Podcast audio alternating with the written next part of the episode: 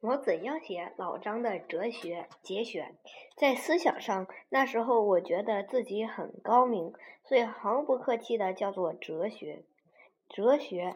现在我认明白了自己，假如我有点长处的话，必定不在思想上。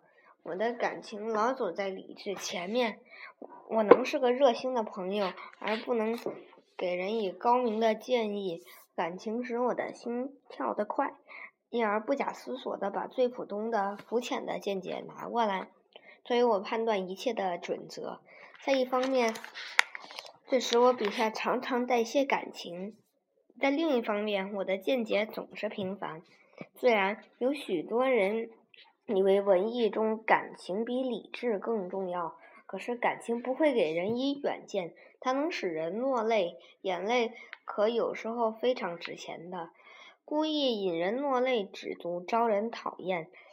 凭着一点肤浅的感情而大发议论，和醉鬼借着点酒力瞎叨叨，大概差不很多。我吃了这个亏，但在十年前我并不这么想。假若我靠着感情，也许我能写出有相当伟大的悲剧。可是我不彻底。我一方面用感情咂摸世人的。世事的滋味。一方面，我管束着感情，不完全以自己的爱憎判断。这种矛盾是出于我个人的性格与环境。我自幼便是个穷人，在性格上又深受我母亲的影响。她是个愣挨饿也不肯求人的，同时对别人又是很有义气的女人。穷说好骂事，刚。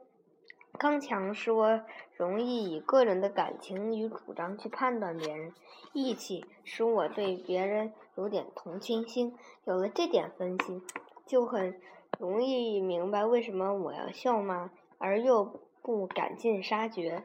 我是我是呃讽刺而得到幽默，据说幽默中是有同情的。